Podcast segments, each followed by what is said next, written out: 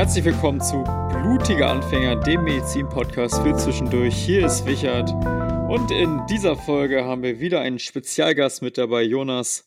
Wer ist denn heute mit dabei? Auch einen äh, wunderschönen guten Morgen von mir. Herzlich willkommen zu einer neuen Woche. Dieses Mal haben wir uns einen richtigen Arzt dazu geholt, denn wir beide sind ja keiner. äh, Timo ist bei uns am Start, hat selber auch einen eigenen Podcast und dieses Jahr M3 gemacht, sprich äh, ist fertig geworden im Studio. Timo, bist du da? Ja, ich bin tatsächlich da. Man kann es kaum glauben, aber auch einen wunderschönen guten Tag von mir. Ja, geil. Das ist eigentlich eine ganz ähm, passende ganz passendes Setting, weil jeder von uns dieses Jahr im Studium irgendwie so einen Schritt weitergekommen ist, beziehungsweise äh, ja, Timo jetzt gar nicht mehr drin ist. Aber wir haben alle irgendein Startexamen in diesem Pandemiejahr gemacht, geschafft tatsächlich sogar. Und bestanden, genau. ja, stimmt, das ist auch wichtig. Genau, ja, in der Folge wollen wir jetzt heute mal so ein bisschen aus Timos Sicht das Studium Revue passieren lassen. Was waren seine Höhen und Tiefen? Was kann er zum M3 erzählen? Wie war das PJ? Und ähm, ja, schauen wir mal, was auf uns noch zukommt, oder Jonas?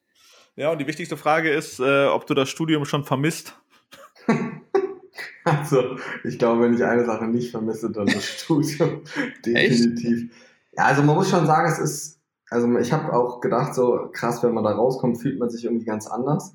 Ähm, es ist, also was ich gemerkt habe, ich bin erstmal zwei Tage gefühlt nicht aus dem Bett rausgekommen, ähm, weil ich einfach äh, quasi gefühlt vom Prinzip her diese Last so ein bisschen von einem abfällt.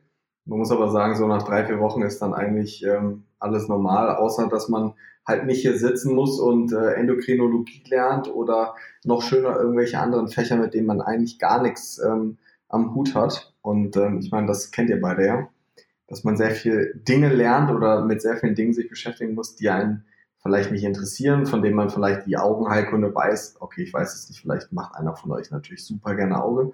Ähm, aber es gibt da so typische Fächer, wo man äh, immer wieder denkt, so, pff, ja, ist mal ganz gut gehört zu haben und in zwei Wochen ist es dann irgendwie wieder weg. Und ähm, das ist schon ein Unterschied, muss man sagen. Du bist ja. jetzt endlich frei. Endlich ich kann das voll und ganz nachvollziehen, weil äh, ich habe gefühlt äh, die Klinik mit solchen Fächern gestartet, mit äh, Fächern, die einen nicht weiter an das ranbringen, was man machen möchte.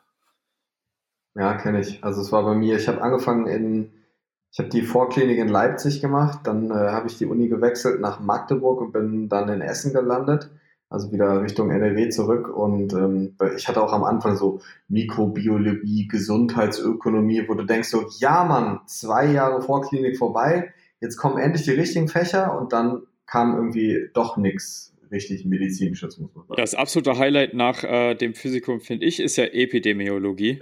Ja, das habe ich auch schon. Das ist äh, ja. mein, mein richtiger, richtiger Aha-Moment. Und ich muss sagen, dass die, diese Online-Uni macht das Ganze noch krasser. Das heißt, man hat das Gefühl, noch weniger wirklich Praxis zu kriegen, weil klar, man ist nicht in der Klinik gerade und hat dann dazu noch klinische Chemie, Mikrobiologie, Hygiene und Epi. Ja, aber sind ja alles super wichtige Sachen in, in Hinblick auf die aktuelle Sachlage, ne? Das heißt, eigentlich ist es gar nicht so blöd gewesen, so ein bisschen Epi zu lernen. Ja, ja, okay, das stimmt. Dafür, dafür ist es gar nicht so schlecht, das stimmt. Aber ähm, Timo, du hast gerade gesagt, du hast die Uni dreimal gewechselt. Äh, wie, wie kam es dazu? Also nach der Vorklinik und das zweite Mal dann nach der Klinik oder was hast du gemacht? Ähm, ja, also ich habe einen, Platz bekommen am Anfang in Leipzig. Ihr kennt das ja, man kriegt halt dann einen Platz, wo was frei ist. Ähm, ich habe in Leipzig einen Platz bekommen und habe dann die Vorklinik da gemacht, wollte dann aber wieder in Richtung NRW zurück. Ähm, habe mich dann neu beworben, habe aber dann ähm, wegen meiner großen Liebe damals in äh, in Sachsen dann doch bleiben wollen, hat mir dann äh, Magdeburg angelacht. Und als es dann endete, bin ich dann irgendwann wieder Richtung NRW zurück und habe dann Magdeburg ähm, quasi getauscht gegen Essen. Es war eigentlich viel komplizierter, als es sich jetzt anhört, muss man sagen. Also da waren noch ein paar andere Unis, die da zwischendurch mal auf dem Zettel standen, ähm, wo ich aber dann nie wirklich studiert habe, aber die so theoretisch in dieser Vita auftauchen. Ähm, und ich wollte einfach wieder Richtung zu Hause. Ich komme aus NRW, ich wohne in Bonn und ähm, wie gesagt, ich bin halt nach Leipzig gegangen, weil ich einen Platz bekommen habe. Und ich habe da dann zwischendurch noch ein, äh, ein ganzes Semester das äh, Tutorium des Prep-Kurses, also des Leichenkurses geleitet und habe deswegen dann noch ein Semester Pause gehabt. Und ähm, ja, ich meine, man muss sagen, so im Osten drüben ist alles schon ja, sehr extrem modern. Also man merkt so ein bisschen, wo das Geld hinfließt, da drüben muss man sagen. Ähm, ich habe mich am Anfang mega dagegen gewehrt, aber das war, also wenn ich jetzt so die Unis untereinander vergleichen müsste, würde ich sagen, war sowohl die Lehre als auch die Organisation eigentlich ähm, in, in Leipzig mit am allerbesten. Crazy. Ja, äh, Jonas ist ja selber im Pott unterwegs mit seiner Uni. Ich bin in, äh, mich jetzt nach Bayern verschlagen. Ich, ja, Jonas musste gar nicht wegziehen. Der, der ist ja da in, sein, ja, in seiner Hut quasi noch. Aber dazu muss man sagen, ähm, du hast gerade gesagt, man merkt, wo das Geld hinfließt. Äh, nach Bochum fließt es nicht. Das kann ich schon mal sagen. Ey, aber ihr habt einen Impfvorbereitungskurs, den haben wir nicht. Ja, den, das, der ist aber auch neu erst. Also ist alles erst neu seit diesem Semester oder seit dem letzten Semester. Das hatten wir auch nicht. Ja, wir haben nicht nur einen Impfvorbereitungskurs, wir haben sogar einen Bekittelungskurs. Wie man mhm. Kittel anzieht. Oder ja, also was heißt Kurs? Es waren jetzt, es war eine Stunde, ne? Aber äh, wie ziehe ich richtig sterile Handschuhe an? Wie ziehe ich normale Handschuhe an und aus? Mhm. Äh, welche Reihenfolge im ISO-Zimmer und so? Also Sachen, die dir sonst eigentlich erst in der Klinik jemand sagt. Ja, wenn sie dir jemand sagt, überhaupt, ja, genau. muss man ehrlich sagen. Weil jeder ja, denkt eigentlich, dass es dir schon jemand gesagt hat, und deswegen sagt es ja dann eigentlich doch nie jemand. Das, das erinnert mich an unsere OP-Fail-Folge. Ja, und das ist übrigens auch genau der Grund, warum diese, diese Stunde eingeführt wurde, weil wohl massive Beschwerden kamen, dass Medizinstudenten keine Ahnung haben, was sie jetzt eigentlich wie, wann anziehen und ausziehen sollen. Ist ja auch so. Aus der Klinik, ja. Timo, wie war es bei dir das erste Mal im OP? Der erste Augenblick am Tisch, wie war's? Boah. Also eigentlich war es, man muss sagen, alle haben wesentlich mehr Bohai und Wind drum gemacht, als es dann eigentlich war. Wenn ich wahrscheinlich nicht eine Stunde vorher eingetrichtert bekommen habe, dass ich auf gar keinen Unfall, äh, dass ich auf gar keinen Fall umkippen darf, dass schon ganz viele Leute vor mir umgekippt sind, dass es super schwierig ist, in der Maske die ganze Zeit richtig zu atmen, damit man sein Kohlenstoffdioxid nicht zurückatmet und dann ohnmächtig wird. Ich darf auf gar keinen Fall in den Tisch reinfallen, also in den Patienten. Und letzten Endes, ähm, ja, war eigentlich gar nicht super kompliziert. Ich meine, man muss sich so ein bisschen daran gewöhnen. Äh, meine erste OP war, glaube ich, eine Hüft-Tap, also es war wirklich so eine vier, fünf Stunden OP auch. Ähm, und das war, ja, ich muss sagen, also ich fand das jetzt nicht sonderlich schlimm, aber es gibt natürlich schon Leute, die reihenweise umkippen. Es ist ein anderer Geruch, es ist irgendwie schon das ganze Blut, was du da siehst. Ich glaube, ich war so ein bisschen abgehärtet durch den Prep-Kurs vorher. Wobei da ist ja nichts blutig, auch wenn die meisten Leute denken, da fließt dann über das Blut, ist ja nicht der Fall. Ähm, aber ich muss zugeben, also ich fand das eigentlich nie ein, ein, Drama, außer wenn du so 10, 11 Stunden in der OP stehst, irgendwann wird es echt anstrengend. Aber, ähm, weiß nicht, so drei, vier Stunden OPs ist eigentlich äh, akzeptabel. Ja, das kommt mir bekannt vor äh, aus der Vorklinik, dieser viel Hype und dann im Endeffekt passiert doch nichts. Äh, das gleiche war bei uns im Prep-Kurs nämlich auch so, ähm, dass alle vorher gesagt haben, oh krass, das wird richtig krass, äh, man sieht jetzt ähm, das erste Mal einen toten Menschen, man muss auch selber dran schneiden, da kippen super viele um. Ich habe in zwei Semestern Prep nicht eine Person persönlich mitgekriegt, die Probleme hatte und auch vom Hörensagen ganz wenig. Ne? Vielleicht deswegen nicht, weil du immer in Ohnmacht gefallen bist und deswegen nichts mehr mitbekommen hast, Jonas. Das kann sein. Ich, ich glaube, es liegt auch so ein bisschen daran, dass da so diese, diese Vorgeplänkel äh, gemacht wird, weil ich muss sagen, ich habe ja da ein Jahr das äh, oder ein Semester das Tutorial gemacht. Ich habe dieses Vorgeplänkel auch gemacht, weil es einfach mega Spaß macht. Den Leuten Angst verbreiten. Das ist jetzt hier behind the scenes. Ja, definitiv. Also, äh, wobei ich hatte tatsächlich auch zwei Leute bei mir. Man wird ja dann so, also in Leipzig war das so, ähm, da wurde man nach Körperregionen eingeteilt. Das heißt, einer hat das rechte Bein, einer das linke. Und die beiden ähm, Damen, die am Kopf waren, die fanden das nicht so toll und die haben dann ähm, gewechselt mit, ich weiß nicht mehr mit wem, aber die haben dann zu einer anderen Körperpartie gewechselt, weil sie sich ähm, da nicht so wohl gefühlt haben, am Kopf rumzupreppen.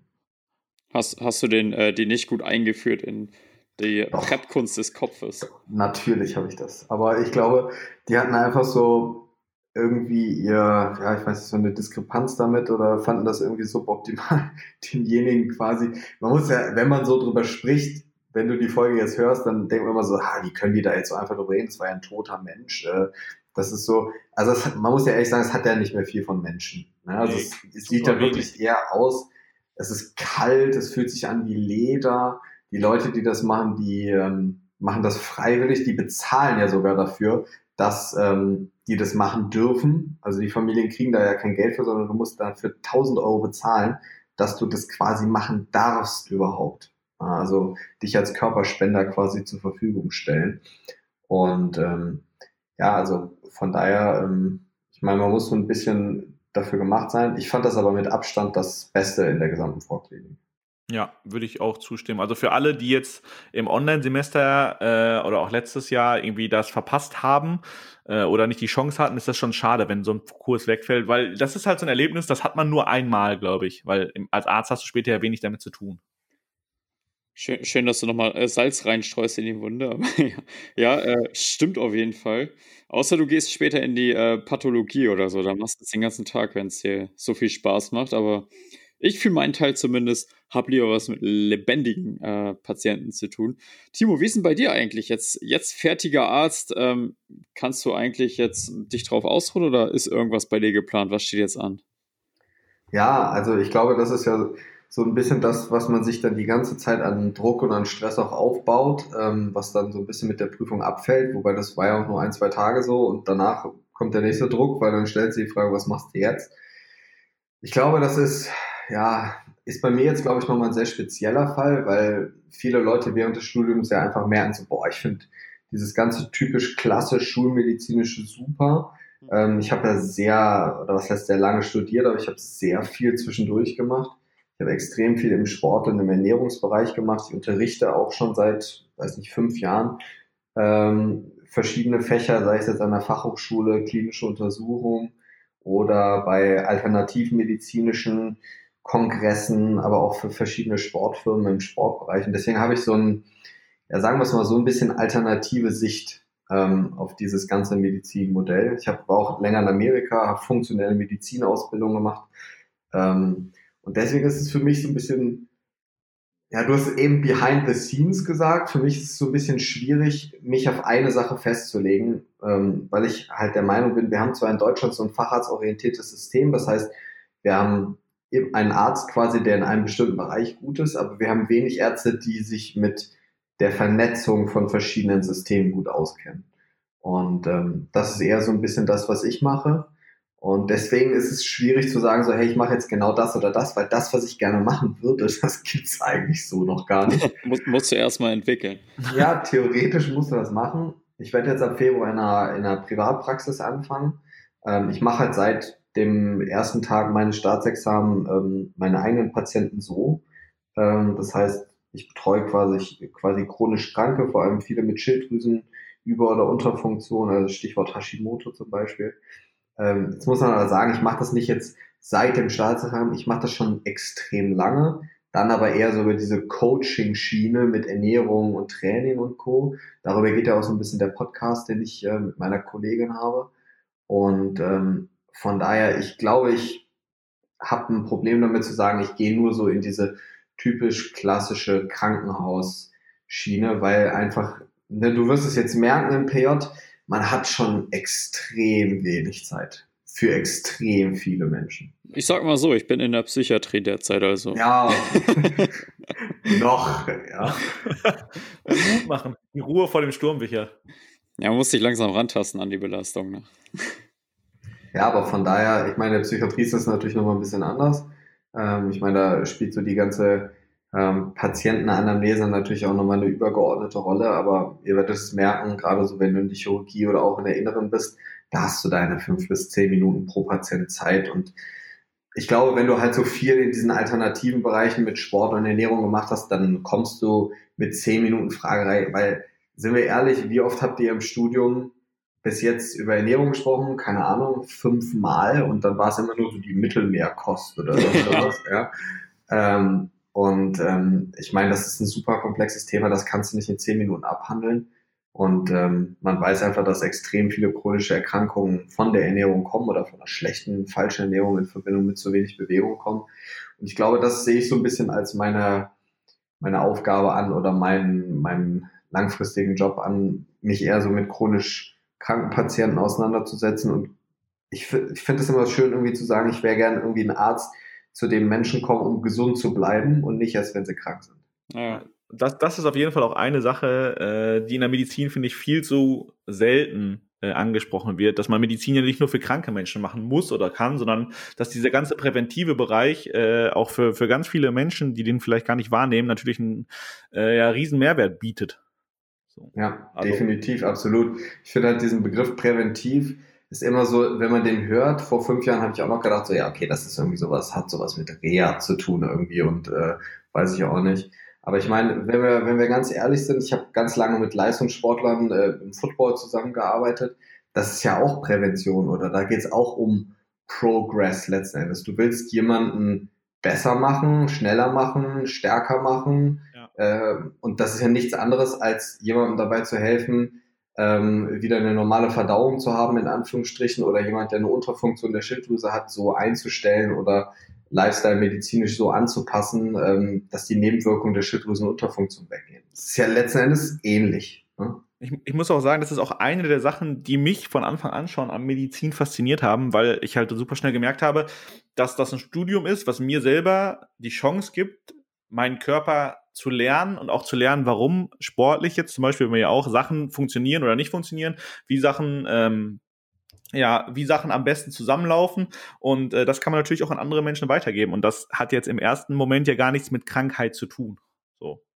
Ja, absolut. Das ist dann so das, was vor der Krankheit kommt. Ne? Ich meine, die meisten Erkrankungen, das brauche ich euch nicht zu sagen. Ähm, da ist eine Sache, die läuft schief, die stößt quasi die nächste Sache an, die die nächste, die die nächste und erst der fünfte oder sechste Stein, der dann fällt, äh, macht ein Symptom und dann ist es kaum möglich, oder sagen wir es mal nicht kaum möglich, aber sehr schwierig, oder es kostet Zeit herauszufinden, womit hat das Ganze angefangen. Und wenn man natürlich, wie du gerade schon gesagt hast, langfristig anfängt an sich selber zu arbeiten, und das finde ich zum Beispiel, machen sehr viele Medizinstudenten nicht. Wir haben einen riesen Vorteil, ähm, und das habe ich in den letzten Jahren immer wieder gemerkt, wenn man dieses Grundwissen aus dem, äh, vor dem Physikum und so hat, dann hat man ein enormes Grundwissen oder ein enormes Potenzial, fast alle Dinge, die mit Gesundheit zu tun haben, unglaublich schnell zu verstehen. Und du musst sie eigentlich nicht auswendig lernen, sondern wenn du sie verstehst. Und deswegen finde ich so schade, dass zum Beispiel, wenn du dir jetzt so Biochemie anguckst, so zwei, ich hatte zwei Semester Biochemie das wurde so reingeprügelt in diesen zwei Semestern, dass du dir die Glykolyse, die Gluconeogenese, die Beta-Oxidation und alles mit Enzymnamen und Co. merken musst, aber verstanden hat das ja keiner. Ja, oder zumindest sehr wenig Leute, wenn wir ehrlich sind. Aber wenn man sich dann später irgendwann mit Trainingslehre oder Ernährung auseinandersetzt, kommt man immer wieder zu verschiedenen Kompartimenten wie Mitochondrien oder irgendwelchen anderen Stoffwechselwegen zurück, die man dann kennt. Und daher kann man sich das Ganze wesentlich leichter oder einfacher wieder, wieder zurückholen oder auch verstehen. Und ich finde, jeder Mediziner sollte auch so ein bisschen, ne, du machst es ja als Beispiel zum Beispiel sehr gut. Du probierst extrem viel aus, auch mit Supplementen und Co. und Ernährung, Training hier, Training da und ähm, guckst halt, was funktioniert gut, kannst dir aber wahrscheinlich sehr viel aus der Physiologie schon erklären, warum etwas auf gar keinen Fall funktionieren wird so. Ja? Und ähm, das ist natürlich gerade so als, als Medizinstudent oder auch als Arzt oder Mediziner, wie man es jetzt nennen möchte, ähm, halt ein Riesenvorteil. Ja, genau. Also das hat mich äh, auch selber relativ schnell festgestellt, dass man, ne, gut, dass du, oder witzig, dass du Biochemie ansprichst, weil das tatsächlich auch das Fach ist, aus dem ich so am meisten wahrscheinlich mit rausgezogen habe bis jetzt, was so Training und Ernährungslehre angeht. Auch wenn, wenn, wenn Biochemie diese ganzen Stoffwechselkreisläufe und so im ersten Moment für jeden, glaube ich, ziemlich trocken klingen und äh, am Anfang war es natürlich auch so, dass man ganz stumpf die Glykolyse-Schritte Schritt für Schritt auswendig gelernt haben, hat, weil man hat eine Klausur geschrieben in dem Fach und die musste man halt bestehen. Das war ja, oder Physikum auch, das war ja sehr relevant dafür. Aber ähm, das merke ich halt immer wieder, dass es einem im Alltag einfach auch was nützt. Und das ist ganz geil, weil deswegen würde ich zum Beispiel persönlich nicht sagen, dass die Vorklinik überflüssig ist oder dass die Vorklinik einfach nur Zeit absitzen ist oder so. Denn ähm, gerade dieses Grundwissen, äh, wie der Körper denn funktioniert. Also man lernt ja super viel, wie ist es denn im gesunden Zustand? Also wie funktionieren unsere ganzen Stoffwechselabläufe? Äh, wie ist unsere Muskulatur aufgebaut? Was sitzt wo? Und auch sowas wie Ursprünge und Ansätze sind natürlich nervig, aber erklären, warum ein Muskel wie am besten trainiert werden kann, theoretisch. So. Ja, absolut. Bin ich, bin ich total bei dir. Ich find, fand das auch sehr spannend. Ich muss natürlich jetzt sagen, du bist natürlich in der Vorklinik in Anführungsstrichen schon so sehr weit oder schon sehr nennen wir es jetzt mal aus medizinischer Sicht so alternativ, gerade so mit Training und Co. aufgestellt. Das heißt, du hast dann so die Anwendung. Ne? Du lernst etwas theoretisch und du kannst es anwenden mit Ernährung oder mit Training. Du weißt plötzlich, okay, wieso äh, flektiert der Ellenbogen, also wieso kann man den Ellenbogen beugen, wenn der Bizeps angespannt wird. Ah ja, guck mal, der Ursprung ist da, der Ansatz ist da. Ne, du wendest das an, deswegen kannst du dir das auch viel einfacher merken. Ja, Aber wie viele Leute machen das? Ne, ist mal ehrlich, so von keine Ahnung, 100% der Medizinstudenten, vielleicht 10% oder so. Weniger als ich gedacht hätte. Das war übrigens eine Sache, die mich sehr überrascht hat, dass auch von meinen Freunden äh, oder auf meinen engeren Freunden und so Leuten, die ich kenne bei mir im Semester, äh, das echt weniger als, ja doch 20% 10% vielleicht sind. Ja. Ja, das ist äh, aber auch ein ganz, ganz großes Problem im Studium in meinen Augen, weil viele eben so die Schwarz-Weiß-Denken haben, okay, hier ist eine Tabelle mit Muskel, beim Beispiel Muskel, Ursprung, Ansatz, Innovation, lerne ich auswendig, aber versuchen es gar nicht zu vernetzen. Welche Muskeln spielen zusammen, welche spielen gegeneinander, genauso im Stoffwechsel, genauso in der Physiologie.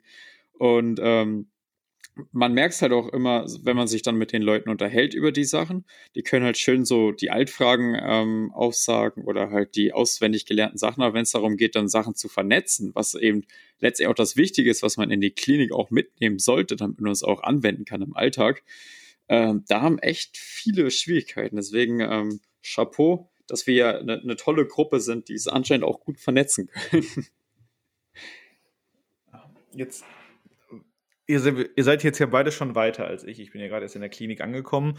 Ähm, vielleicht mal als erstes an dich, Timo. Was ist denn so das absolute Highlight im Studium gewesen? So von, wenn du jetzt 13 Semester mal überlegst. Was, oh. Ich hoffe, es ist was, das noch kommt. ja, harte Frage. Das absolute Highlight. Also ich muss tatsächlich sagen, ähm, ich fand den Prep-Kurs absolut genial. Ähm, ich fand so die ganzen Blockpraktika und das war natürlich klasse, ähm, wo du dann das ganze Wissen mal anwenden kannst. Ähm, aber man muss dazu sagen, in den wenigsten Fällen ist das Ganze so gut organisiert, dass überhaupt jemand dann kommt, yep. ähm, der dich unterrichtet. Ähm, ist jetzt auch nicht so, dass da nie einer kommt, ne, aber es ist wirklich so, als würde schon schätzen, so jeder dritte Kurs oder so, ähm, oder jeder vierte Kurs, also so 25 Prozent, fallen aus, weil keiner kommt. Und es hängt maximal davon ab, ähm, was das für Menschen sind, die unterrichten, weil, und das ist auch so ein bisschen schade am, am Studium, finde ich, weil die wenigsten Leute, ich muss sagen, das Allerbeste aus dem gesamten Studium, aber das hat eigentlich nichts mit dem Studium zu tun, das war der Medilearn-Kurs. Ich habe den Medilearn-Kurs gemacht für die, ähm, fürs klinische Examen, also für SEM 2. Und in diesen, was waren das, 100 Lerntage waren das, aber der Medilearn-Kurs war ja nur so, ich glaube, es waren so 35 Präsenztage oder so. Und da waren Leute, die Bock hatten zu unterrichten. Und da hast du wirklich gemerkt, dass du nach einem Tag rausgegangen bist und du hast Dinge verstanden, die du die fünf Jahre vorher nie verstanden hast, weil die Leute, die an der Uni unterrichten, oft Leute sind, die das machen müssen. Ja, das gehört mit zu deren Stellenbeschreibung. Das heißt, die müssen an einem Universitätsklinikum unterrichten. Und da haben die meisten gar keinen Bock drauf. Ich sag dir, mein erster Tag im PJ, aller, allererster Tag, ich habe in der Unfallchirurgie angefangen, am Uniklinikum. An meinem ersten Tag habe ich nur Blockpraktikanten unterrichtet. Okay. Krasser erster ich Tag im PJ. Ich habe nichts gemacht. An meinem ersten Tag im PJ, ich habe nur Blockpraktikanten wow. unterrichtet. So, so hast du es dir auch vorgestellt ungefähr, oder? Definitiv. Absolut, ja. Aber das habe ich auch schon. Also die Erfahrung habe ich selbst im, äh, im fünften Semester schon gemacht, denn wir haben, also ich habe vielleicht zehn Präsenz, also zehn Tage wirklich mit Krankenhaus und Ärzten dieses Semester, wegen Pandemie natürlich. Aber es gibt so einen tollen Kurs, der heißt Untersuchungskurs. Da sollten wir eigentlich lernen, Patienten körperlich zu untersuchen. Pandem also Corona-bedingt untersuchen wir uns jetzt wieder selber, aber unter ärztlicher Aufsicht. Und ähm, in der Regel wartet man da von diesen anderthalb Stunden, die es angesetzt ist, äh, erst mal 35 Minuten, dass überhaupt ein Arzt kommt, der sich zuständig fühlt. Und das geht allen Gruppen, die dann im Krankenhaus sind, so. Dann hat man 45 Minuten Unterricht und dann ist schon wieder zu Ende. So, also war ernüchternd. Ja, ist halt ein bisschen schade. Ähm, aber ich muss sagen, also wenn ich mir eine Sache raussuchen dürfte oder müsste, dann sind das eigentlich schon die Blockpraktika, die eigentlich mit am meisten bringen oder halt die Formulaturen ähm, die man dann machen kann, da wo man möchte. Und ähm, da muss man sagen, da liegt es dann auch sehr viel an einem selber. Aber wenn du wirklich vier Wochen jetzt in der Anästhesie zum Beispiel bist oder so, das kann ich zum Beispiel jedem nur empfehlen, ähm, ein Praktikum, also eine Formulatur in der Anästhesie zu machen. Ähm, ich habe auch Anästhesie tatsächlich als Wahlfach im PJ gemacht, ähm, weil man wird niemals in einem anderen Fach eine so steile Lernkurve haben, weil es kein Fach gibt, in dem man so viel praktisch machen kann und darf wie in der Anästhesie. Ähm, sei es jetzt von Zugängen legen, aber vor allem übers Intubieren, ähm, irgendwelche Blöcke äh, stechen, also Lokalanästhesie machen. Man kann da schon sehr viel machen, das liegt aber an einem selber. Und es gibt natürlich im Studium dann auch so Leute, die, ja, die halt so stille Teilhaber sind, ja, die sind einfach da und äh, man bemerkt die aber nicht wirklich. Und da braucht man sich dann natürlich auch nicht beschweren. Also man muss schon sagen, im Studium ist sehr viel Eigeninitiative, gerade wenn es so um praktische Fähigkeiten geht. Ähm, aber es gibt jetzt keinen Kurs an der Uni direkt, wo ich jetzt sagen würde, so, boah, der hat absolut mein Leben verändert oder so. Okay, das äh, Hoff, macht Hoffnung auf Blockpraktiker. Jonas versucht irgendwas Gutes noch zu finden. ich glaube, also die, wenn ich dir eine Empfehlung geben kann oder wenn ich dir einen Tipp geben kann, ja. ähm, ich würde versuchen, und das ist das, was ich gemacht habe, parallel zum Studium, ich habe die ganze Zeit mich in anderen Bereichen selber weitergebildet. Sei es jetzt, ob ich irgendwelche Bücher gelesen habe, aber ich habe vor allem Ausbildung im Sport und im Ernährungsbereich gemacht.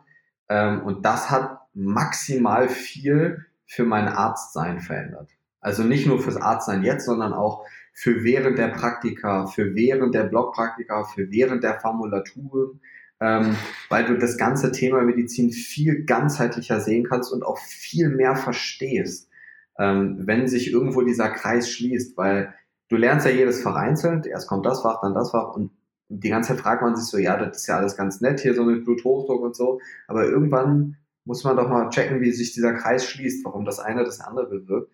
Und ich glaube, wenn ich nicht selber angefangen hätte, ähm, noch Dinge zu lernen. Ich meine, wenn man jetzt nur, wenn man jetzt Neurochirurg werden will, so, hey, dann ist es ja, brauchst du das nicht. Ne, dann ist das ja vollkommen legitim, nur sich mit den wichtigsten Dingen für Neurochirurgie zu beschäftigen. Und das ist ja auch super wichtig. Die brauchst ja, solche Leute. Gar keine Frage. Es braucht Herz-Thorax-Chirurgen, es braucht alle alle Arten von Chirurgen, ob es jetzt jede OP braucht, sei jetzt mal dahingestellt. Ähm, aber ich würde definitiv anfangen, mich parallel mit anderen Dingen, die mit Gesundheit oder Medizin zu tun haben, selber zu beschäftigen. Weil ich meine, das machst du ja schon, ne? Ja. Ähm, aber das ist definitiv was, ähm, was ich jedem Mediziner ans Herz legen würde. Ja, das äh, nehme ich auf jeden Fall mit auf den Weg. Ich muss auch sagen, äh, auch wenn ich oft mich über dieses Online-Semester sehr aufrege, äh, ist mir aufgefallen, das ist mir auch letztes Jahr schon aufgefallen vom Physikum, dass man so viel Zeit wie jetzt gerade gefühlt im Studium wahrscheinlich nicht mehr haben wird. Also das mhm. ist, ist wirklich ein sehr, also deutlich nicht deutlich weniger zeitintensiv, als es wahrscheinlich in Präsenzunterricht wäre dieses Semester für mich. So. Und das heißt, bleibt auch Zeit für Sachen, die man nebenbei äh, noch machen kann. Das ist halt ganz vorteilhaft. So. Das stimmt. Das ist gut, Jonas. Micha, dein Highlight. Mein Highlight aus dem äh, Studium jetzt, bisher. Ja, ja. Ich meine, ich werde bestimmt noch ein paar im PJ erleben, wie zum Beispiel die Quarantäne jetzt, aber. Ach so, stimmt. Hey, hau mal kurz raus, das haben wir der Community noch gar nicht gesagt. Richard, wo äh, verbringst du Weihnachten nochmal? Ja, ich habe mir gedacht, ich würde auch gerne einfach mal Weihnachten allein zu Hause hier in Erlangen feiern und ähm, habe deswegen mit einem äh, Kollegen zu Mittag gegessen in der Kantine, der leider am Abend dann positiv getestet wurde. Dementsprechend kann ich jetzt 14 Tage die Stille hier genießen. Ist doch auch schön. Romantik. ist aber auch hart über Weihnachten dann, ne? Ja, vor allem bin ich nicht allzu häufig zu Hause bei meinen Eltern und die haben sich natürlich auch nicht sehr. Mama, Papa, falls ihr zuhört, es tut mir leid. Ich werde nie wieder mit Marcel essen gehen.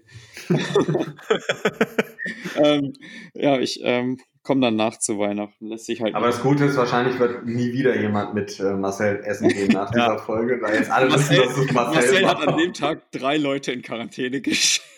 Und alle über Weihnachten. Ja. Und alle das alleine über Weihnachten. Ich glaube, Marcells äh, Sozialstatus ist jetzt ein bisschen ruiniert. ja. Eventuell. Ja. Aber guck mal, Micha, das passt da gut zu dem, was Timo gerade gesagt hat. Jetzt hast du ganz viel Zeit, dich selber mit äh, ja, weiterzuentwickeln und neue Sachen zu lernen, denn so, also, so viel Playstation spielen und arbeiten kannst du nicht. Hallo, wer sagt, dass ich Playstation spiele? Nee, also ich bin generell ein sehr, sehr großer Fan von Weiterbildung neben dem Studium weil ich ähm, ähnlich wie Timos Perspektive auch kein allzu großer Fan von der klassischen äh, Medizin bin und äh, ja auch eher das ganzheitliche Konzept betrachte, von A bis Z, auch mit alternativen Sachen. Und ähm, ja, da habe ich schon tatsächlich einige sehr, sehr spannende Bücher gelesen. Ich weiß nicht, ob du es kennst. Du bist das Placebo. Ja, von Joe Dispenza. Richtig. Okay, ich habe es äh, noch nicht gelesen. Lohnt sich das? Ja. Direkt bestellen ist auf jeden Fall eine sehr, sehr geile neue Perspektive, weil sowas in die Richtung hast du halt null im Studium und ähm, ist aber super spannend, sich damit mal zu befassen.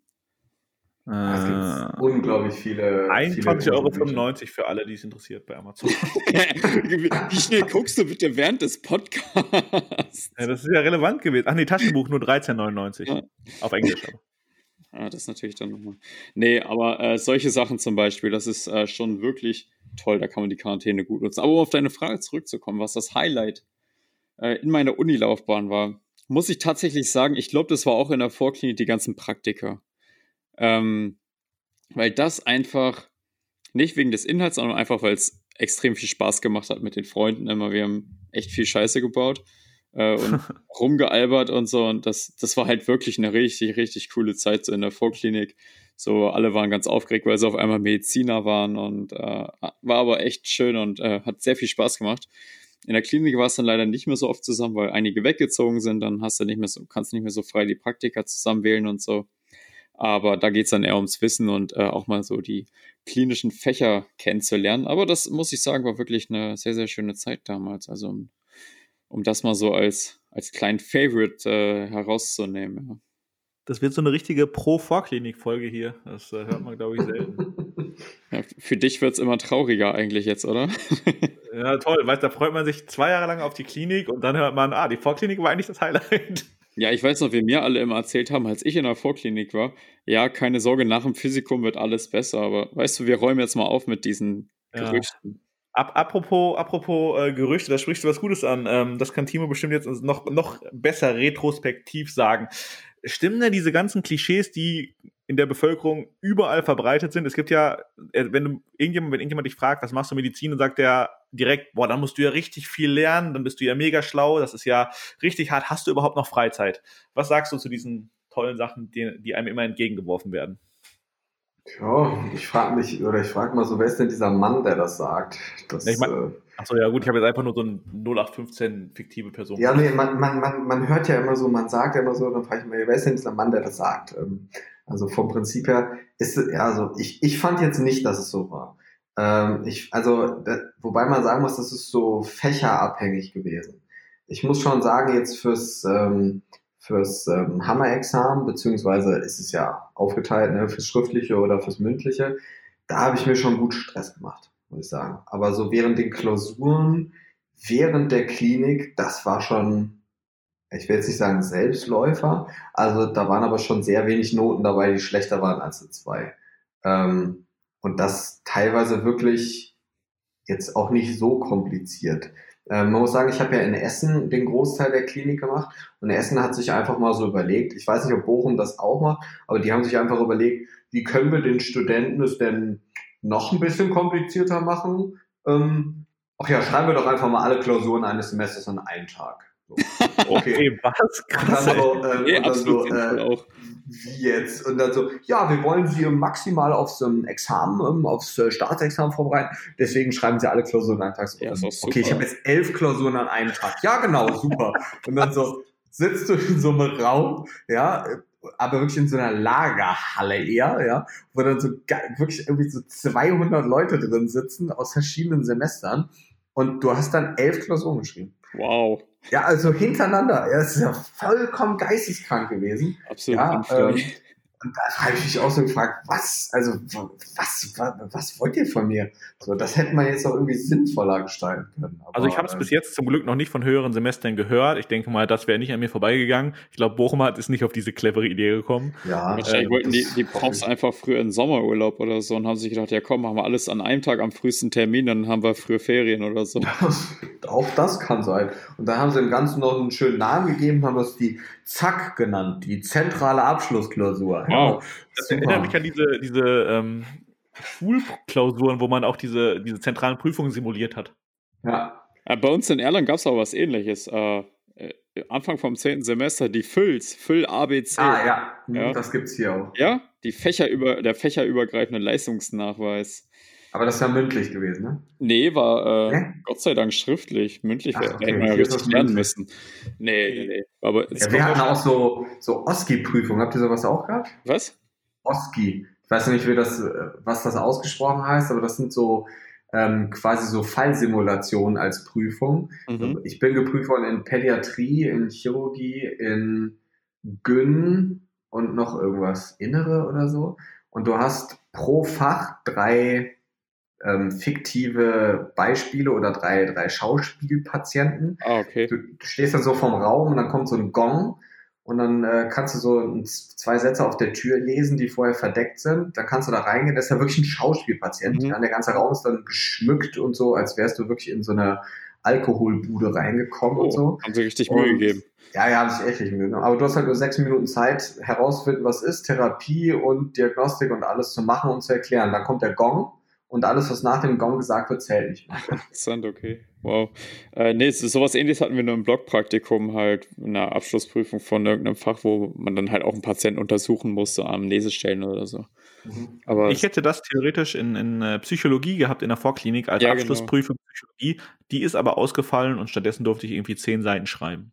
Das ist auch deutlich oh. besser, ja. Angenehm. Ja, wegen, ist halt pandemiebedingt ausgefallen. Da hätten wir auch drei Minuten lang mit so einem Schauspielpatienten reden müssen, äh, was eigentlich ganz cool gewesen wäre. Und drei Minuten sind ja auch nicht lange. Ja, schön. Da freut man sich doch richtig, wenn man dann so eine Ersatzleistung machen darf. ja, aber in Psychiatrie kriegst du, ich, nochmal die Chance.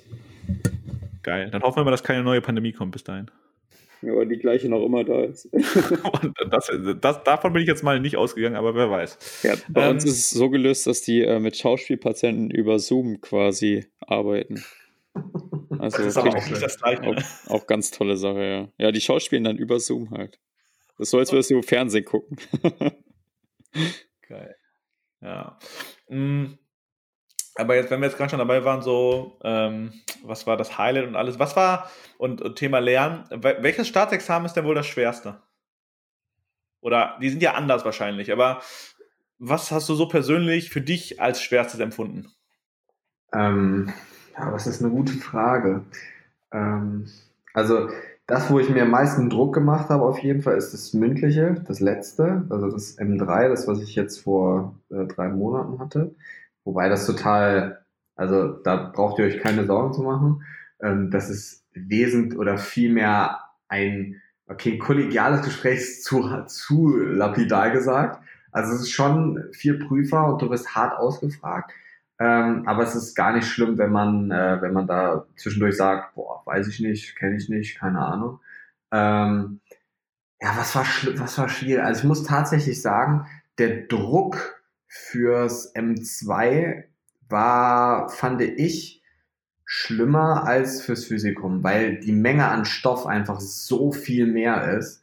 Ähm, also ich muss sagen, es waren jetzt beide nicht super schlimm, beide Prüfungen, ähm, aber ich fand schon die Menge an Stoff, weil du musst ja wirklich fürs M2, also fürs Hammerexamen, musst du ja wirklich jedes Fach können.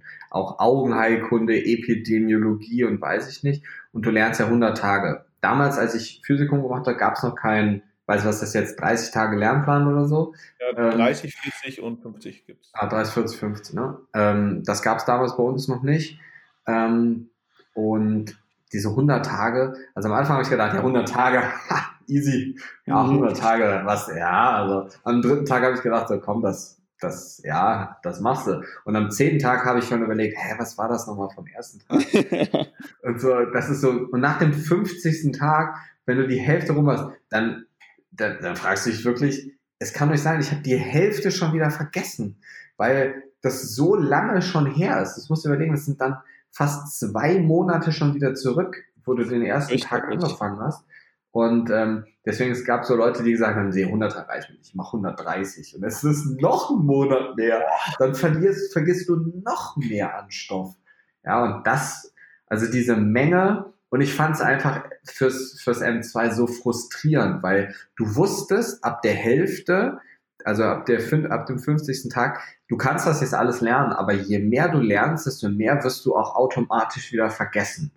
Und ähm, das fand ich einfach so mega frustrierend, weil das für später ja auch so vollkommen sinnfrei ist einfach. Und wenn man sich diese Fragen dann mal anschaut, die fragen ja nicht so, oh, da ist der Schmerz in der linken Brust ähm, und der strahlt aus in den linken Arm, was könnte das sein? Und äh, Antwortmöglichkeit wäre Herzinfarkt. Nee, die fragen ja, ähm, bei Morbus Meulengracht, welches Enzym ist da in der Leber defekt? Und das dann CYP, okay, jetzt bei Morbus Meulengracht ist es, glaube ich, UDP-Gluconolyltransferase oder so. Aber so sowas musst du dann ja wissen. So, ja, also das werden ja keine Basics mehr abgefragt, ja, und das ist halt einfach das, das Ding, was so frustrierend ist. Du kannst so viel und so gut lernen, wie du willst. Das Examen ist ja darauf ausgelegt, dass du nicht alles beantworten kannst. Aber wo du jetzt sagst, es werden keine Basics abgefragt, finde ich jetzt eigentlich schon ähm, würde ich jetzt nicht als Lüge darstellen, aber wir wurden zum Beispiel jetzt gefragt, das war irgendein historisches Gemälde, ich weiß nicht, hast du bestimmt auch mitbekommen, aus dem 16. Jahrhundert oder so, wo anscheinend ein, einer der Engel, die da drauf waren auf dem Gemälde, da waren irgendwie 20 Personen drauf oder Engel und einer sah so ein bisschen so aus, als hätte er Trisomie und den musstest du finden. Also musst du die Diagnose stellen. Also es war schon, ähm, ist auch die Herleitung dann einfach auch zum Alltag, wenn man einfach so Sowas Was? Ja, ja. Hast du es nicht mitbekommen? Das war. Nein, das ist an mir vorbeigegangen. Habe ich, hab ich, auch nicht mitbekommen. Euch beiden vorbei. Ich schicke euch ja. mal die Fotos. Das ist unglaublich gewesen. Also, oh, das, ich saß vor der. Das war, hat sogar aufs Cover geschafft vom ähm, Tagesheft. Äh, ich habe da gedacht, ey, Leute, das ist nicht euer Ernst. Ne? Das ist so ein. Ja, ich schick's euch nachher. Das ist unglaublich lustig. Aber ja. Ist, und sowas ist ja einfach. Also, da fragt man sich ja so. Also, wa, wofür? Also, ja. warum? Ja, also dieses Jahr, ich, also letztes Semester haben schon welche berichtet, dass die, da, da wurde irgendwas geändert, irgendwie die, die Fragen sollen. Das sollen ja eher so Fallfragen sein, die kürzer sind und so. Mhm. Aber vom Inhalt her soll es wohl echt Richtung Bullshit gehen und das kann ich dieses Jahr bestätigen. Also waren echt viele sinnlose Sachen mit dabei. Ja, ich war ja der erste, der erste Jahrgang, wo die das schriftliche Examen, oder was heißt der erste Jahrgang, aber das erste Examen, was komplett auf diese neuen Fragen umgestellt ja. wurde. Und ähm, du musst dir überlegen, es war wie, es sind in Summe 320 Fragen. Ja. Wir hatten eine Frage zu Herz. Eine.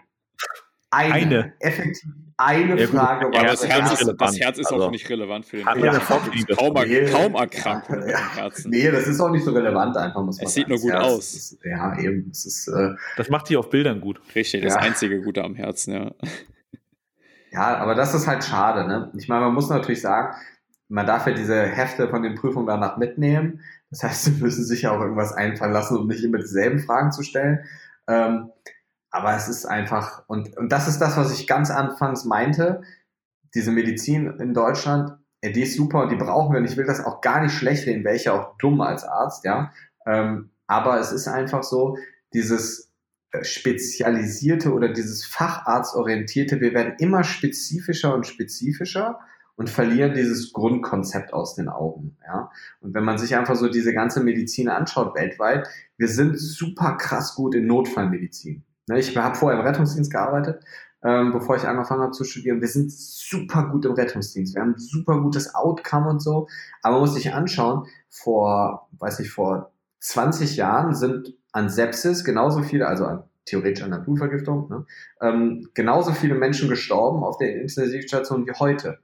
Und da würde man ja denken, so, hä, es macht gar keinen Sinn. Aber doch, es macht schon Sinn, weil die Therapien werden immer spezifischer und besser, aber die Erkrankungen werden halt auch immer krasser oder immer umfangreicher. Und die Gesundheit, die All-Over-Gesundheit von Mikronährstoffen, nehmen wir jetzt Thema jetzt Vitamin D oder so, das wird ja immer, immer schlimmer, weil wir uns einfach immer weniger mit diesem Grundgedanken von Gesundheit beschäftigen, weil wir immer spezifischer werden und uns immer genauer jedes Detail angucken. Und ähm, das ist einfach, ich finde, das spiegelt sich halt so ein bisschen in dieser Prüfung auch wieder, weil so einen großen, ganzen Überblick über alles, muss man ehrlich sagen, finde ich, kriegt man in den Fächern eigentlich nie. Das ist so das, wenn mich irgendeiner fragen würde, was ist das, was ich an den einzelnen Fächern am meisten bemängeln würde, mir fehlt am jede, egal welches Fach, ich könnte dir seltenst während des Studiums hätte ich dir so einen groben Überblick über das Fach geben können. Ich hätte dir dann so ganz spezifische Dinge zu ganz spezifischen Erkrankungen sagen können. Aber so dieses Grundverständnis, so warum passiert das oder was ist, was hat es damit auf sich, das, das geht einfach total verloren. Hm. Ja, habe ich jetzt auch schon öfter gehört von äh, frischen Ärzten in der Klinik, die sagen, ja, schön und gut, aber am ersten Tag im, im Dienst äh, bringt der Studium Scheiß, weil ist einfach überhaupt nicht aufs spätere Arbeitsleben quasi vorbereitet. Also es ist klar so ein paar Basics, aber ähm, den Rest lernst du dann quasi im Alltag. Das ist ja wie mit dem, Führer, mit dem Autoführerschein. Ich meine, Autofahren kann man auch nicht, wenn man einen Führerschein hat. Ne? Das lernt man dann erst, wenn man alleine Auto fährt. Eigentlich. ist, weiß nicht, ob das jetzt so optimal ausgedrückt war. Ja, ist jetzt, ist jetzt sehr makaber, aber man muss ja sagen, man ist in den seltensten Fällen ja auch alleine.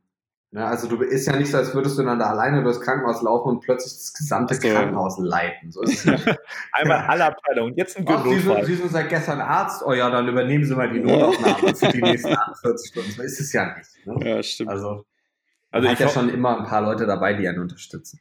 Ich hoffe, dass es nicht so ist, wenn ich, bis ich fertig bin, weil das sind ja noch ein paar Jährchen und Ärztemangel ist ja vielleicht auch fortschreitend. Ja, bis dahin, Jonas. Äh, äh, nee, aber ich bin mal guter Dinge. Ja, und das, was du jetzt angesprochen hast, habe ich natürlich live noch nicht miterlebt, aber ich habe es auch schon von höheren Semestern gehört, dass es immer eher so ein äh, kurzer Einblick ist und dann geht es halt weiter. Ja, aber ich glaube, das ist auch so, das ist auch so verzerrtes Denken. Also es ist so irgendwie so gefühlt so natürliche, ich weiß kann man das natürliche Selektion nennen, ich weiß nicht genau, aber ähm, das ist so, wenn man so lange Medizin macht und in diesem Bereich drin ist, dann hat man eigentlich hat man das Gefühl, dass man gar nicht so viel weiß. Aber wenn man realistisch ist, also wenn irgendein Notfall kommt, wenn du durchs PJ durch bist, weißt du bei 90 Prozent der Notfallgeschichten sofort, was du machen musst. Das ist schon, also die Notaufnahme würde ich schon sagen, so diese wirklich die lebensnotwendigen Sachen, wenn Herzinfarkt, wenn ein Pneumothorax kommt oder eine Ortendissektion oder irgendwas, du weißt sofort, welcher der nächste Schritt wäre, den du machen musst.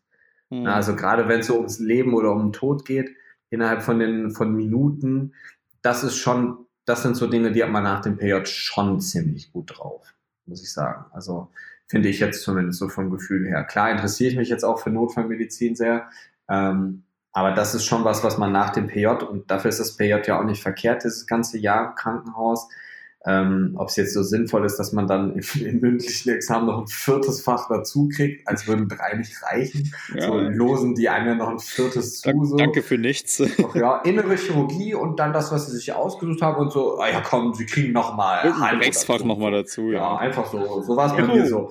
Oh ja, Intensiv, Anästhesie, innere Chirurgie und ähm, ja, sie machen eine HNO. So, okay, alles klar.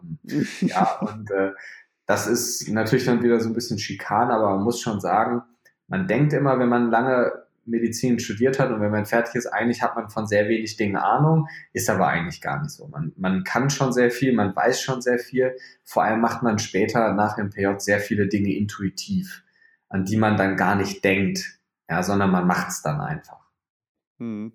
Ja, ja, die, die, Perspektive ändert sich ja auch. Man ist ja dann keine Laie mehr, sondern hat auch einfach so einen andere, äh, anderen Blickwinkel. Und das, was wir jetzt sagen, wir können nichts, denken sich Leute, die nichts mit Medizin zu tun haben, oh, du weißt ja alles. Ja, ähm, genau. Also das heißt, da steigen halt auch die Ansprüche an ein Selbstwissen. Da sieht man es auch, man sieht halt andere Details als die anderen. Also das ist schon ganz normal.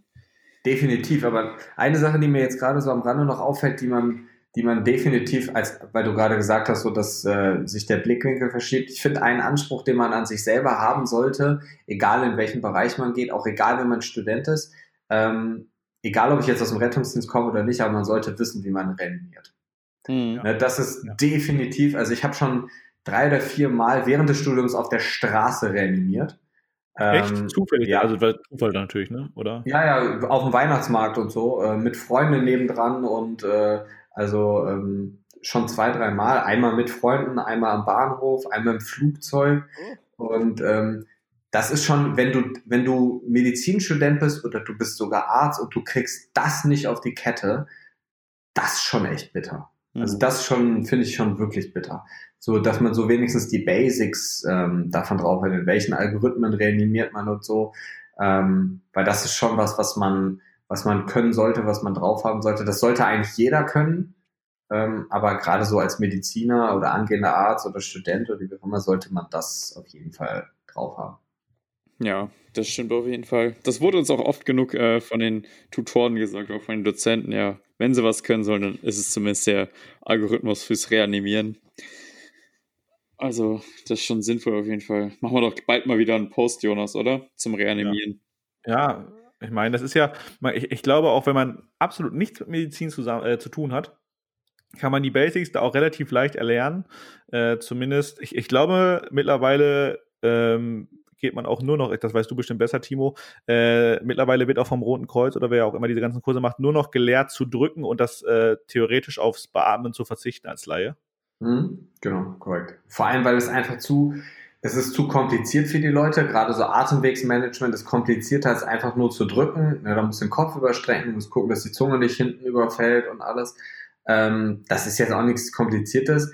Aber vom Prinzip her, du bist in so einer Stresssituation und ich glaube, ich weiß nicht, ob das Outcome für den Ersthelfer besser werden würde, wenn man mehr Erste-Hilfe-Kurse besuchen würde, weil in so einer Situation zu sein, jemanden da auf den Brustkorb rumzudrücken, ich glaube, man hat als Laie einfach viel zu viel Angst, dass man was kaputt macht. Ja. Ähm, man muss sagen, man kann aber ja nicht mehr kaputt machen, als gar nichts zu machen. Tod ist tot. Ne? Eben drum, wenn du nichts machst, dann ist alles kaputt. So, ja. Äh, lieber zehn Rippen brechen, so vom Prinzip, ja. Ja, ich glaube aber dieses, dieses, wenn du nichts machst, ist alles kaputt. Das ist, das ist vielen Leuten in dem Moment dann nicht bewusst, weil die denken, scheiße, mhm. Ne, was mache ich dann? Dann verletze ich diese Person noch mehr. Und äh, gerade eine Stresssituation, ähm, da stimme ich dir wahrscheinlich auch zu. Ich glaube, wenn diese Person auch fünf Erste-Hilfe-Kurse gemacht hätte, noch mehr, jeder Mensch reagiert ja unter Stress anders, gerade wenn du nicht dafür ausgebildet bist für diesen, mhm. diese Situation jetzt gerade so richtig. Und ähm, ja, ist was anderes an der Puppe zu drücken, als wirklich bei einer Person, da, wo es wirklich um Sekunden oder Minuten jetzt geht. Ja, du wirst es merken, wenn du das erste Mal in der Situation bist, dass um dich herum 15 Leute stehen und da liegt einer auf dem Boden, der nicht ansprechbar ist. Du wirst merken, auch obwohl du dafür ausgebildet bist, du wirst merken, äh, äh, ja und jetzt, ähm, ich habe keinen Koffer, hier ist kein Defi, äh, was soll ich denn jetzt machen?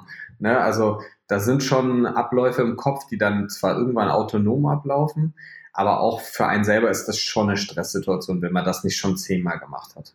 Kann ich mir gut vorstellen. Ich habe äh, bis jetzt, ich habe nur ich habe, glaube ich, dreimal reanimiert in meinem Leben und zwar direkt nach dem Abi, als ich halt äh, ein halbes Jahr im Krankenhaus war, um zu gucken, ob ich das, ob ich Medizin machen möchte. Und da war ich aber nie die Erste dann, sondern habe immer noch mit drauf gedrückt, äh, weil das halt längere Re Reanimationen waren und die brauchten einfach jemanden zum Wechseln. Hm. Bin ich der Einzige, der noch nie gedrückt hat, außer eine Puppe. Schein scheinbar. In Erlangen sind einfach alle Leute Helfer unterwegs. das muss am Ruhrgebiet liegen. ja, der, der gefährliche Pott. Ähm, so, wir haben vorhin über, über deine, deine Höhepunkte gesprochen im Studium. Gab es auch Phasen oder Situationen, wo du gesagt hast, oh je, hätte ich mal bloß was anderes gemacht oder ich will aufhören oder so? Ähm, ja, definitiv. Also es gab, ja, wobei das muss man differenzieren. Es gab nie den Moment oder eine Situation, wo ich gedacht habe, hätte ich mal was anderes gemacht. Hm. Oder um Gottes Willen, ich höre auf. Ähm, aber ich habe sehr oft ähm, überlegt, wie ich das Ganze nutzen kann, um was anderes zu machen. Oder wie ich im Gesundheitsbereich was anderes machen kann. Weil ich es einfach so frustrierend fand. Ähm, muss ich vorstellen, ich habe ein ähm, Praktikum sechs Wochen in der Kinderklinik ähm, gemacht, hier in der Nähe von mir hier, ohne jetzt sagen zu wollen, wo. Ähm, also in der Nähe von Bonn und ähm, sollte so eine Diabetes-Schulung mit beaufsichtigen mit einem Oberarzt und ich kam da rein und das waren alles zwischen fünf bis zehnjährige Kinder. Und ich kam da rein und überall links und rechts standen ähm, Cola und Fanta-Kästen, als ich in diesen Raum reinkam. Es war zwar Cola Zero und Fanta Zero und die haben alle Weißbrötchen mit Nutella gegessen da und ähm, haben sich halt quasi dann den Finger gepiekst, um zu gucken, wie der, ähm, wie der Blutzucker ist, um dann auszurechnen, wie viel Insulin sie sich spritzen müssen anhand der Kohlenhydrate, die sie gerade zu sich genommen haben. Und das war so der der einschneidendste Moment im Studium, ähm, weil da habe ich, da habe ich wirklich gedacht, ihr wollt mich doch alle verarschen. Also das ist doch nicht euer Ernst. Und dann bin ich zum Oberarzt hingegangen und meinte so, ich, also jetzt mal, jetzt mal offen und ehrlich, aber das sind fünf bis zehn Jahre alte Kinder. Wieso, also was ist dieser Sinn hinter der, hinter dieser Angelegenheit hier? Und ja, wir bringen den Kindern lieber bei, wie sie sich schlecht ernähren, wir aber gut gegenkompensieren können mit Medikamenten.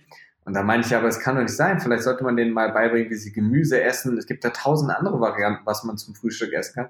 Ja gut, aber zu Hause haben wir ja da ja wieder keine Hand darüber und können da nicht ähm, mitwirken. Und die Eltern sind dann diejenigen, die letzten Endes das Ganze in die Hand nehmen müssen. Und das machen viele nicht. Deswegen zeigen wir ihnen lieber, wie sie es zu Hause wahrscheinlich auch machen würden, nämlich Brötchen mit Nutella und diese dann richtig Insulin spritzen.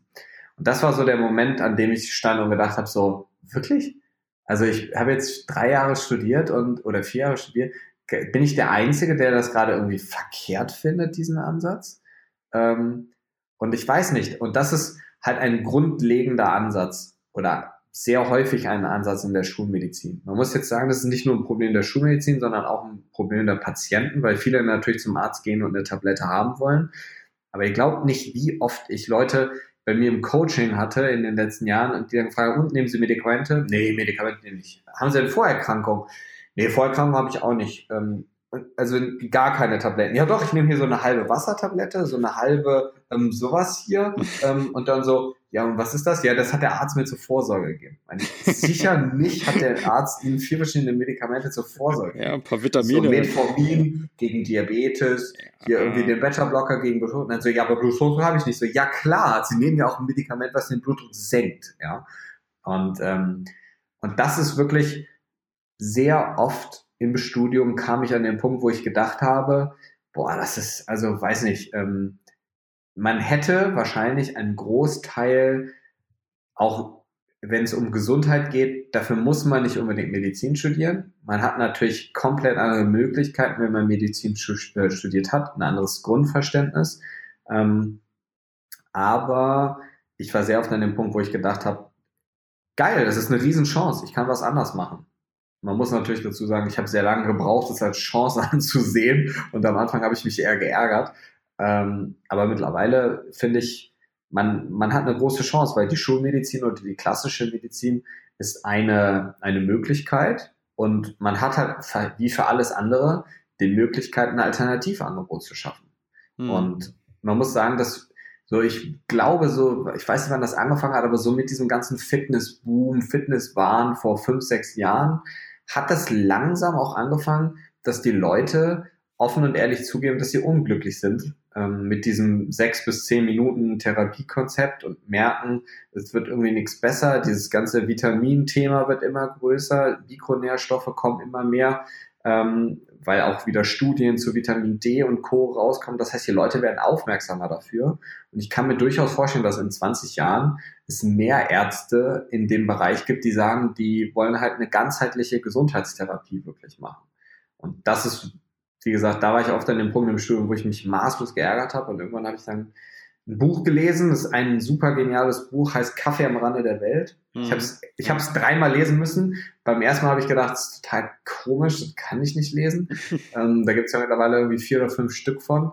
Und ähm, das hat so ein bisschen meine Sichtweise über, jetzt nicht über Medizin, sondern so über alles Mögliche geändert in diesem Persönlichkeitsfeld. Und mittlerweile finde ich, das ist halt eine große Chance. Ne? Wir haben halt als Mediziner irgendwo eine gewisse Verantwortung, aber auch eine Chance, ähm, das Ganze in eine Bahn zu bringen, wie wir das verstehen. Weil wir haben zwar eine facharztorientierte Geschichte in Deutschland, also eine Medizin, ähm, aber wir haben halt trotzdem die Möglichkeit, unser Wissen so einzusetzen, wie wir das halt für richtig erachten. Ne? Krankenhaus schwierig, aber gerade so Praxis ähm, oder irgendwie sowas in der Richtung schon. Aber wie gesagt, es gibt jetzt noch keinen Facharzt für Regenerationsmedizin oder für, keine Ahnung, wie man es nennen möchte, Fitnessmedizin, Gesundheitsmedizin, keine Ahnung, funktionelle Medizin. Nicht Krankwerdemedizin. Ja, ne, aber irgendwie so. Das, ja. Heutzutage muss man sich ja schon überlegen, wie nennt man das Ganze, damit das den Leuten sexy genug klingt in den Ohren. Ja, sexy Branding. Klingt absurd, aber ist so, ja. ja. es ist, klingt absurd, aber so ist es ja mittlerweile. Mhm. Man muss sich überlegen, wie kann man es den Leuten schmackhaft machen, damit man ihnen dann helfen kann. Ja, also mittlerweile musst du ja als Arzt gefühlt auch Marketing machen, damit du überhaupt die Leute so ansprichst, wie du die Patienten dann gerne hättest, in Anführungsstrichen. Ne? Ja, aber du hast eine Sache gerade gesagt, die, auf die ich immer noch baue oder auf die ich immer noch hoffe, ähm, dass dieser ganze Fitness-Lifestyle, der sicherlich durch Social Media enorm gepusht wird. Äh, ich denke, dass das eine der ja, Ankurbelung, also ein, auf jeden Fall eine starke, eine starke Ankurbelung, Ankurbelung gegeben hat dem Ganzen, äh, dass der auch weiter dazu führt, dass die Leute einfach anfangen, selber bewusster zu leben und dadurch einfach selber diese Prävention äh, vielleicht auch nur passiv zu machen, aber sich, sich mehr mit ihrer eigenen Gesundheit beschäftigen. Und ähm, vielleicht trägt diese Pandemie auch dazu bei, zumindest dachte ich das am Anfang so, dass das Gesundheitsbewusstsein wieder ein bisschen höher wird. Mittlerweile weiß ich nicht mehr, aber ja, also das ist immer noch ein Prozess, der, ich glaube, noch nicht am Ende ist. Ich glaube, dass dieser, dieser Hype noch äh, nicht am Höhepunkt angekommen ist. Ja, ich hoffe mal. Also Ne? Ich meine, da kann man natürlich auch viel falsch machen und viel kaputt machen, ja, je nachdem, wie man trainiert. Ja. ja. Das muss man ja auch sagen, aber vom Prinzip her ähm, ja, gerade jetzt im Moment mit Fitnessstudios geschlossen, man kann ja so viel machen. Ne? Ja, und das, deswegen verstehe ich dieses Argument auch nicht, dass ganz viele Leute immer sagen, scheiße, also das, das äh, habe ich so oft mitgekriegt, auch gerade dadurch, äh, durch, durch äh, mein Fitix-Engagement, äh, kenne ich auch, auch bei ganz vielen Leuten, die für Fitix arbeiten und die halt selber auch Coaches sind, äh, die dann einfach die sagen, nö, ich kann jetzt keinen Sport mehr machen, weil die Studios haben zu. Und das macht ja gar keinen Sinn. Also diesen Ansatz habe ich noch nie verstanden. Hm. Ja, aber definitiv. Ich, ich finde auch gerade so ähm, die Trainer in Deutschland, ich meine, wir reden jetzt ja von Deutschland, von daher in Amerika ist es ja eher alles anders. Ähm, aber gerade so Trainer oder Fitnesstrainer, Gesundheits-, Fitness-Coaches, wie sie alle heißen mittlerweile, blickt man ja auch nicht mehr durch. Ähm, aber das sind eigentlich die Leute, die viel oder häufig mit Menschen langfristig arbeiten und auch die, die sehr häufig ein besseres Grundverständnis von Gesundheit haben als Ärzte, muss man ganz ehrlich sagen. Weil wir lernen im Studium ja eigentlich wenig über Gesundheit. Wir lernen halt viel über Erkrankungen. Wenn man das dann weiß, anzuwenden auf Gesundheit, wie gesagt, wenn man sich halt selber weiterbildet, super. Ähm, aber ich hätte mir damals gewünscht, dass es irgendwie sowas gibt wie, weiß ich nicht, eine Gesundheitsausbildung, eine, also die man so neben dem Studium macht irgendwann. Ähm, ob jetzt als Fitnesstrainer oder irgendwas in der Richtung. Und weil ich glaube schon, dass Fitnesstrainer mittlerweile so ein bisschen auf diesen Gesundheitszug aufgesprungen sind, nicht nur so auf diesen, ich mach dich sexy oder weiß ich nicht, diese ganzen Coaching-Programme, wie sie nicht alle heißen. Ähm, oder ich mach dich brutal, wie sie nicht alle heißen. Ja, gibt's ähm, einige. Ich mach viele hüpfen krass. ja mittlerweile auf diesen Gesundheits Zug mit auf, weil es halt wenig Ärzte in dem Bereich einfach gibt. Und dadurch, dass die Leute aber danach suchen, muss es halt irgendeine Sparte geben, die sich damit auskennt oder die sich halt damit beschäftigt. Und häufig sind Fitnesstrainer schon Leute, die, wenn sie sich vernünftig weiterbilden, ähm, auch in diesem Gesundheitsbereich was reißen kann. Ja, auf jeden Fall. Und die arbeiten ja auch viel intensiver mit, der, mit den Menschen zusammen. Das darf man jetzt ja nicht vergessen. Ich meine, wie oft sieht der Arzt den Patienten? Ja, hängt davon ab, was du für ein Arzt bist. Ne? Ja. Aber ähm, klar, im Krankenhaus extrem oder weiß ich nicht, alle paar Wochen, je nachdem, auf welcher Station du bist, in der inneren Medizin wahrscheinlich häufiger, weil die seltensten oder wenigsten Patienten sind nur einmal da. Ähm, aber vom Prinzip her klar, wenn du eine vernünftige Gesundheitspraxis hast, wäre das das Nonplusultra, die Leute entweder mindestens einmal im Jahr zu sehen, zu einer vernünftigen Blutuntersuchung, ja. oder wenn die Leute schon Vorprobleme, Vorschädigungen oder irgendwas haben in der Richtung, womit sie nicht gut klarkommen oder irgendwas, was es einzustellen gibt, dass du die Leute wöchentlich oder alle zwei Wochen oder monatlich siehst.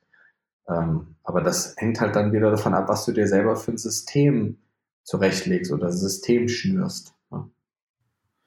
Ja, ist auf jeden Fall, also ist auf jeden Fall noch Entwicklungsbedarf in diese Richtung und ähm, ja, Chance, sage ich ja, Chance. Chance, ja. Vielleicht, vielleicht kommt das ja, vielleicht.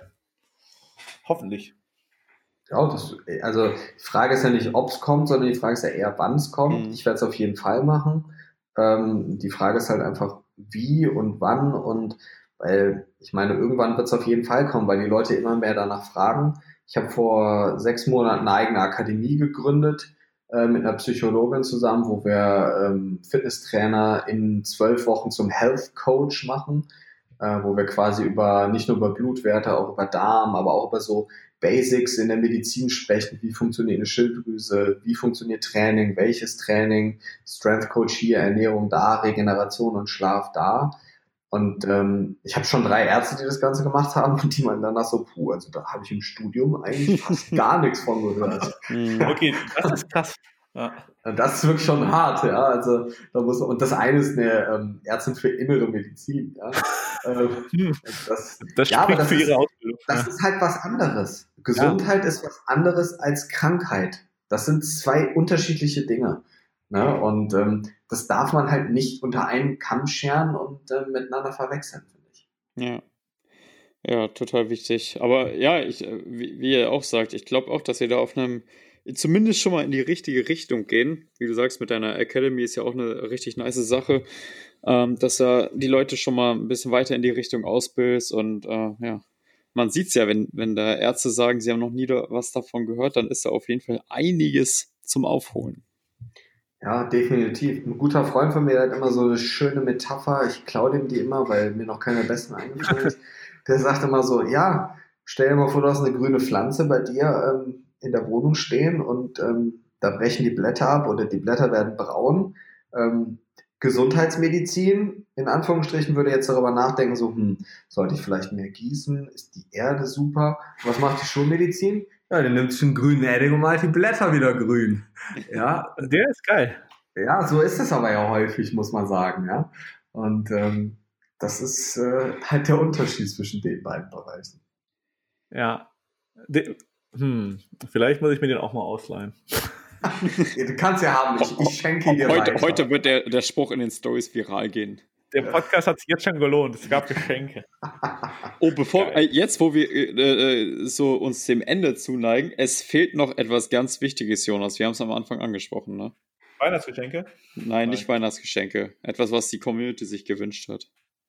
Ja, ähm, Michael, ich, ich, will gerne mal sehen, wie du jetzt zum Thema, jetzt die Überleitung zum Thema Tinder-Tipps findest. Mhm, mhm, mhm. Okay, pass auf. Ei, das ist aber nicht leicht. Wie kriegen wir jetzt die Überleitung zu Tinder und Tinder-Tipps? Das wäre der erste Fail, den wir hätten. Ja, irgendwann ist immer das erste Mal, Jungs. Scheiße. Verdammt. Gibt es bestimmt ein Medikament für uns. eigentlich, eigentlich ist das ein gutes Schlusswort gewesen, tatsächlich. Mit, da gibt es bestimmt ein Medikament für. Auch für Tinder, meinst du? Ja, wir haben ja gerade schon gelernt, in der Schulmedizin gibt es für alles ein Medikament. Ja. ja, dann müssen wir es so machen. Dann müssen die ähm, Zuhörer diese Woche mit Medikamenten versuchen, den äh, Tinder, das Tinder-Date zu überzeugen.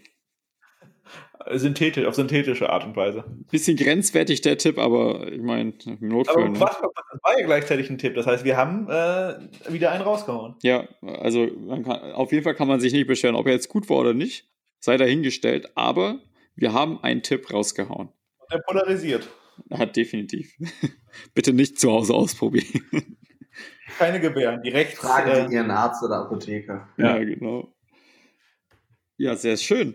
Ähm, das war auch eine wirklich spannende, ja, ging ja gar nicht so viel jetzt nur um Schulen, sondern auch allgemein um Gesundheit und Prävention. Finde ich nice. Sehr, sehr viele coole Learnings. Äh, Jonas, hast du noch eine Frage an Timo? Ähm, ja, nochmal kurz zu dir, Timo. Wo, find, wo findet man dich? Du hast auch einen eigenen Podcast, eine eigene Academy. Vielleicht einmal kurz für die Community. Ähm, ja, genau. Ich habe einen eigenen Podcast, der heißt Madness, also wie Medizin und Fitness, mad.ness. Findet man auch bei Spotify und Apple Podcasts und Co. Die Akademie heißt Madletics, ist also quasi wie Medical Athletics, Athletics mit CS geschrieben. Ja, und mich findet man sonst unter meinem super mysteriös geschriebenen Namen, den man eigentlich bei jeder Social Media Plattform sofort findet, wenn man ihn eingibt, mit T-H-I-E-M-O. Und ähm, ich glaube, ich heiße mittlerweile, den tatsächlich habe ich ein paar Mal umbenannt, ähm, doc.timo Osterhaus bei Instagram. Und ähm, da, wenn Fragen sind, gerne sonst mir auch einfach da schreiben. Und ähm, ansonsten erstmal großes Dankeschön an euch beide für die Folge und äh, für die Einladung meinerseits. Sehr gerne. Vielen Dank fürs Beleuchten der Medizin auf eine andere Art nochmal. Also auf eine, also ich finde, ich feiere ich feiere ja diesen Ansatz immer. Äh, das weiß die Community auch schon. Ich denke mal, Wichert auch. Ja. Ähm, Wichert, hast du noch eine Frage oder letzte Worte? Puh, letzte Worte wären eigentlich nur vielen, vielen Dank, äh, lieber Timo, für deine Zeit, dein Wissen und deine Erleuchtung. Ähm, war super spannend heute wieder. Ich glaube, für jeden auch wieder was dabei. Sogar Tinder-Tipps hervorragende. Und an der Stelle bleibt mir nur zu sagen, vielen Dank an euch, liebe Leute, fürs Zuhören bis zum Schluss. Wie immer gerne dem äh, Timo folgen. Den äh, Link findet ihr in der Beschreibung und äh, den Podcast teilen, wie immer. Also, von mir war es das die Woche. Ich wünsche euch morgen wundervolle Weihnachten äh, oder Heiligabend, ähm, dass ihr reich beschenkt werdet und artig wart und Feiert für mich mit mit euren Familien. Bis dann. Tschüss. Ciao. Ciao, auch von mir. Schöne Feiertage. Wir hören uns aber noch einmal dieses Jahr am 30. Äh, Bis dahin. Macht's gut.